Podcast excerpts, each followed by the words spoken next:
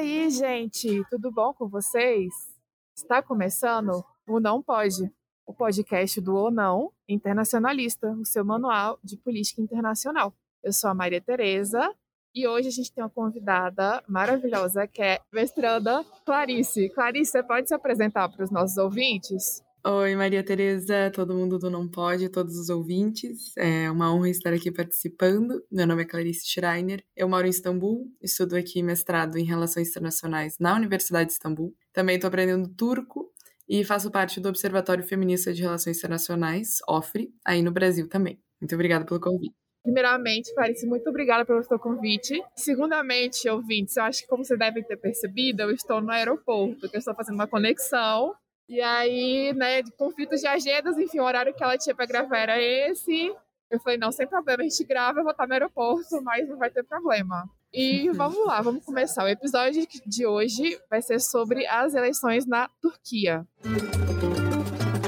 Clarice, eu acho que para começar, você pode exemplificar como que funciona o sistema eleitoral turco? Ah, então, isso já é uma questão que dá para falar durante muitas horas só sobre isso, porque teve uma mudança em 2019, né? Teve um referendo para mudar o sistema político em 2017. E então, e daí desde 2019 foi, foi posto em prática com as eleições um, que teve, que foi a última eleição em que o Erdogan também ganhou. E teve uma mudança, então, do sistema parlamentarista para o presidencialista. A Turquia, e até antes, no Império Otomano, no final do Império Otomano, também foi montado um parlamento. Então, mais de um século, tem a cultura parlamentarista na Turquia. E, no, de uma forma até para concentrar mais poder em, em si e na sua pessoa, Erdogan fez, então, essa mudança para um sistema presidencialista. E talvez isso era a principal uh, pauta assim, da oposição, que seria mudar de volta para um parlamento, porque realmente o sistema presidencialista ele está concentrando muito poder numa pessoa só. Eu acho que quando eu comparo por exemplo, com o Brasil, é bastante diferente, porque a gente também já, ah, no Brasil, tem uma, uma tradição maior com o parlamentarismo, é um, é um sistema diferente, por mais que seja o mesmo sistema, é diferente. Por exemplo, uma coisa que me deixou bastante surpresa é que para os deputados, eles não votam nos deputados, que nem a gente vota no Brasil. Eles votam nos partidos. Então, dependendo da coalizão, mesmo tu votando em tal partido, tu vai estar tá votando em outro, num outro deputado de outro partido porque eles formaram uma coalizão. Então é realmente um esqueleto assim que está sendo formado, que nem nem tá tudo na Constituição ainda. E o que o Erdogan provavelmente vai fazer nos próximos nos próximos anos vai ser fazer uh, colocar isso em lei, né? Colocar esse sistema presidencialista em lei que ainda não está. Mas diferenciando um pouco, o que as pessoas falam é que realmente o presidencialismo tem uma falta de transparência aqui, né, no presidencialismo turco, e também falta de pesos e contrapesos, assim. E quando eu falo aqui para as pessoas aqui que o Brasil é um sistema presidencialista, eles ficam, ai, mas eu não é menos representativo, me, uh, menos competitivo, porque realmente assim, as pessoas e principalmente quem estuda uh, ciências políticas aqui, tem muito, muito a criticar mesmo desse, para esse sistema. Por exemplo, o presidente aponta ministros, o que antes era o parlamento que fazia. Por exemplo, também antes o legislativo não era, não tinha uma, exatamente uma separação de poderes, né? O legislativo tinha também poderes executivos. O, o legislativo podia vetar algumas coisas do presidente, podia, tinha que votar política externa era votada pelo parlamento. Não podia, o Erdogan não podia simplesmente sair de algumas declarações, invadir alguns lugares ou fazer algumas trocas de armamento, por exemplo, sem o aval do parlamento. Então, o parlamento meio que ficou sem função agora. E realmente, o, agora, é, até as pessoas falam que tem. tá se consolidando um sistema majoritário e em que o vencedor leva tudo. Né? O Erdogan agora venceu o, né, venceu o cargo de presidente e também tem a maioria no parlamento. Então a oposição não tem nem como atuar, assim, basicamente, agora. Porque é tudo, enfim, é, é como se fosse o, o presidente poderia fazer o, o que quiser com uma canetada, basicamente, né? Uh, mas enfim, já é, é bastante coisa para falar, mas acho que uh, deu para explicar um pouquinho, assim, o que que tá acontecendo.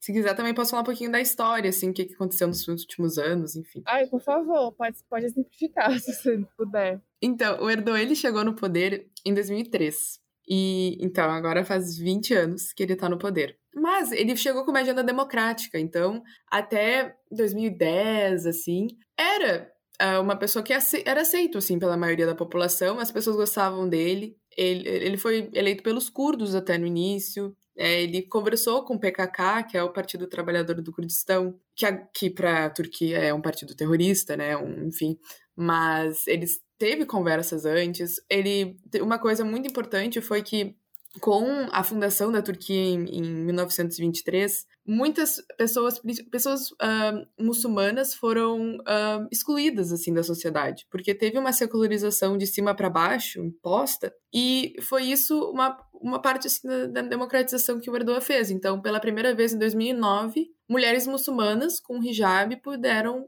entrar na universidade. Uma coisa tão básica assim, mas realmente as pessoas muçulmanas se, se sentiam bastante excluídas do sistema como um todo. Até 1999, se eu não me engano, não podiam ser eleitas mulheres muçulmanas para o parlamento. Então, teve realmente democratização, mas começou depois. E, e, e também isso é interessante para falar do, do, parlamentarista, do sistema parlamentarista antes, porque no parlamento se tem o primeiro-ministro, né, como cargo principal, e o presidente não tem tantas funções assim, né? Como, como ele é o presidente eleito pelo parlamento, não é o presidente do presidencialismo, né? Então, o que, como é que o Erdogan está tá tanto tempo?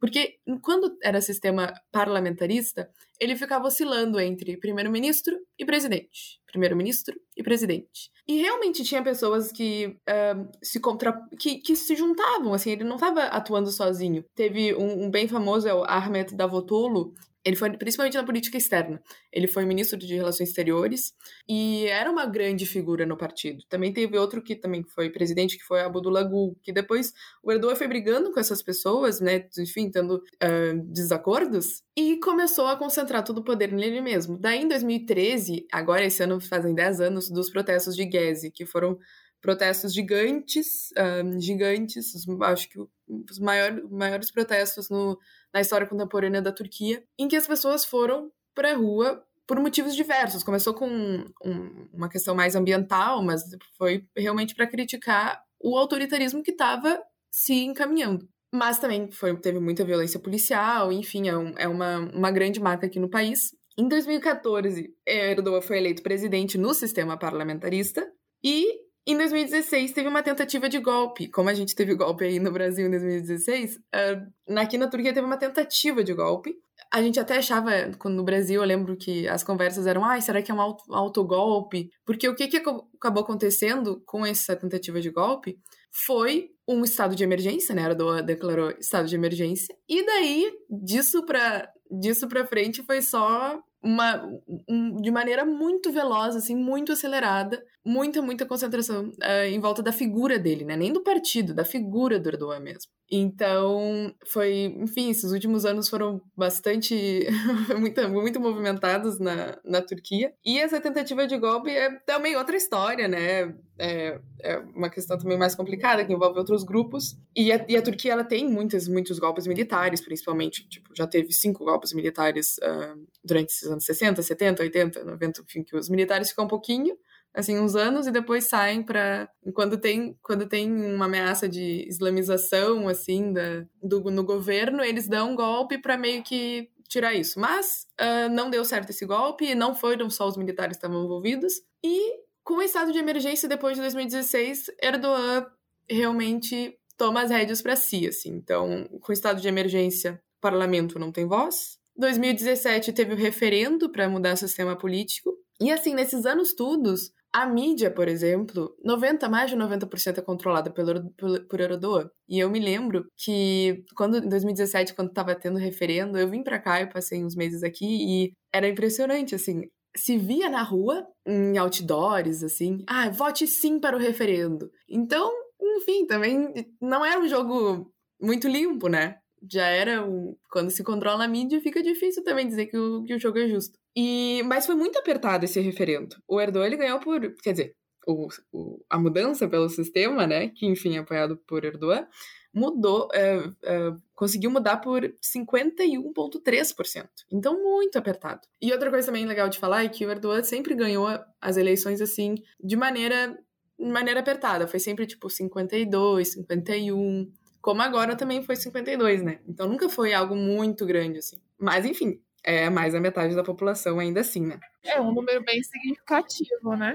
Sim. E talvez é difícil entender, né? Como é que ele ainda é eleito? Como é que as pessoas ainda votam nele? Eu acho que as pessoas nessa eleição foi onde mais teve assim a ideia de que algo ia mudar. Até porque as pesquisas eleitorais, que nunca são muito confiáveis aqui na Turquia, para ser sincero, mas as pesquisas eleitorais falavam, assim, a maioria falava não, o Kilid Darolo, que é o opositor, vai ganhar no primeiro turno, vai ganhar com certeza, vai ter maioria no parlamento. E foi o total oposto, então isso também assustou as pessoas, assim. Mas o que se esperava era que a crise econômica que tá aqui na Turquia, porque a crise, assim, é, é a inflação, a taxa de inflação, para vocês terem ideia, em 2022 foi de 72,3%. Então é algo absurdo. E mesmo assim, não, não foi, uma crise econômica não foi suficiente, porque é, dá para ver que aqui na Turquia se vale mais uma, a política identitária, né? Muito mais do que a crise econômica. As pessoas se identificam com Erdogan. Ele é de Istambul, né? Ele cresceu num bairro periférico de Istambul,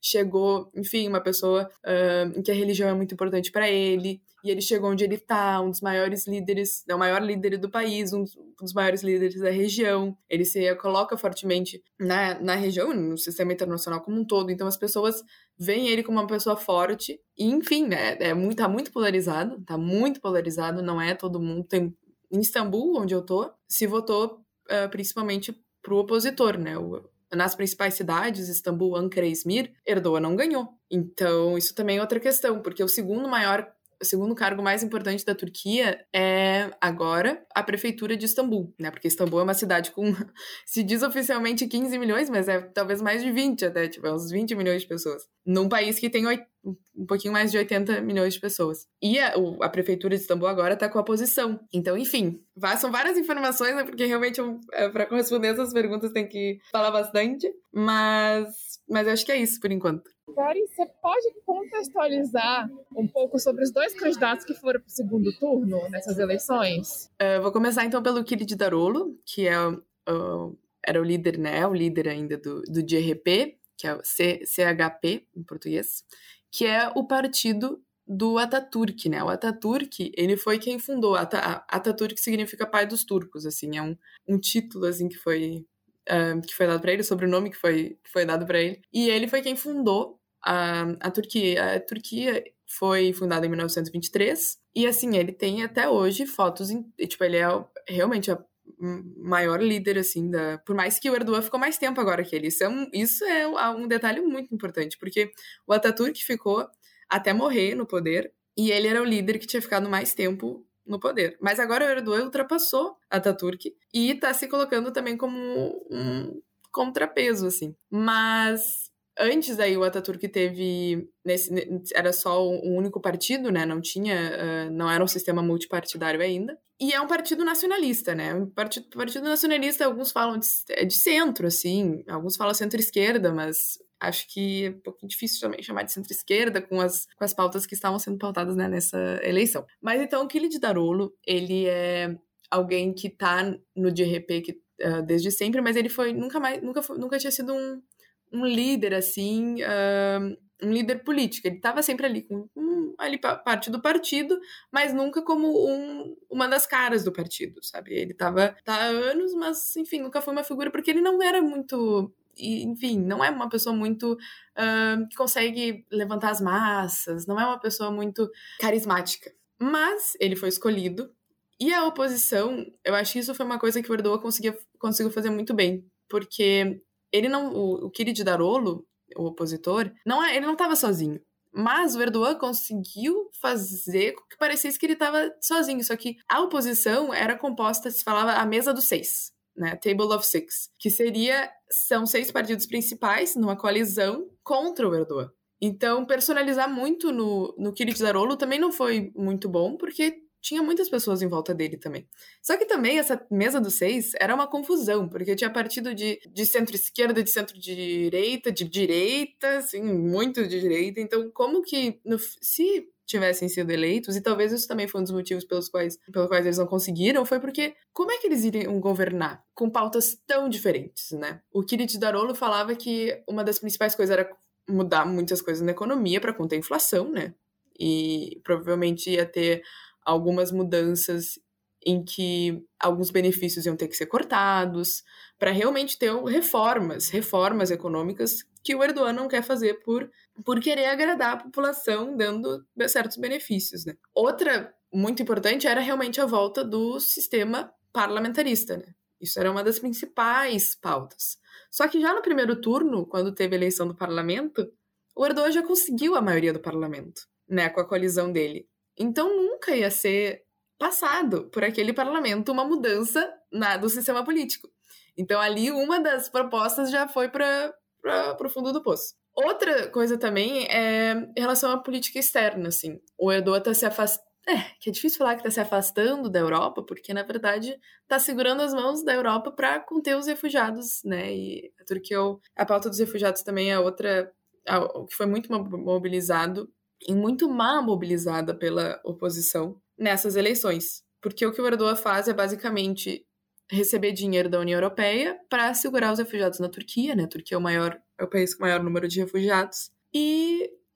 E isso tá acontecendo há muito, muito tempo, e só que esse dinheiro não vai para os refugiados, né? Vai para outros projetos, vai para outros projetos que não não tem uma transparência para saber onde vai esse dinheiro. Mas o que o opositor, o Kilit Tarolo falava, é que eles vão se realmente continuar a entrada, porque a Turquia é um candidato para a União Europeia, né? Para entrar no bloco. E daí ele falava que ia continuar isso, que ia se aproximar também de tradicionais aliados, né, como Estados Unidos, e não tá tão perto da Rússia, ainda mais agora, com um, a invasão da Rússia na Ucrânia. E o que o Erdogan tá fazendo é o oposto também agora. O Erdogan tá... É que, por mais que o Erdogan faça coisas para magoar, assim, para irritar a Europa, eles dependem do Erdogan para não abrir as fronteiras e não né, e realmente conter pessoas aqui. Então, o Erdogan pode estar tá bem livre, na verdade, para fazer muitas coisas, infelizmente.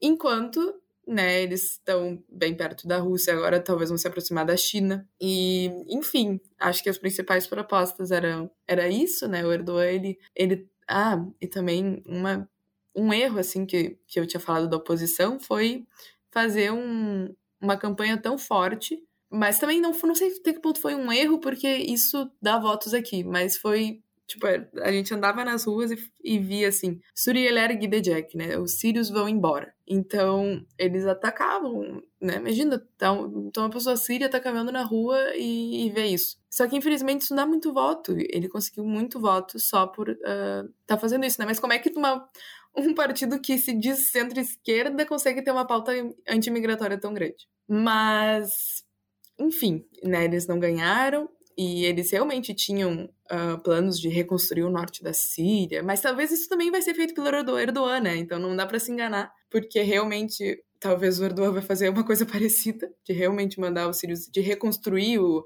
o norte da Síria com empresas aqui da Turquia, talvez empresas europeias, uma coisa bem, bem estranha, bem, bem, bem estranha. Enfim, acho que é isso.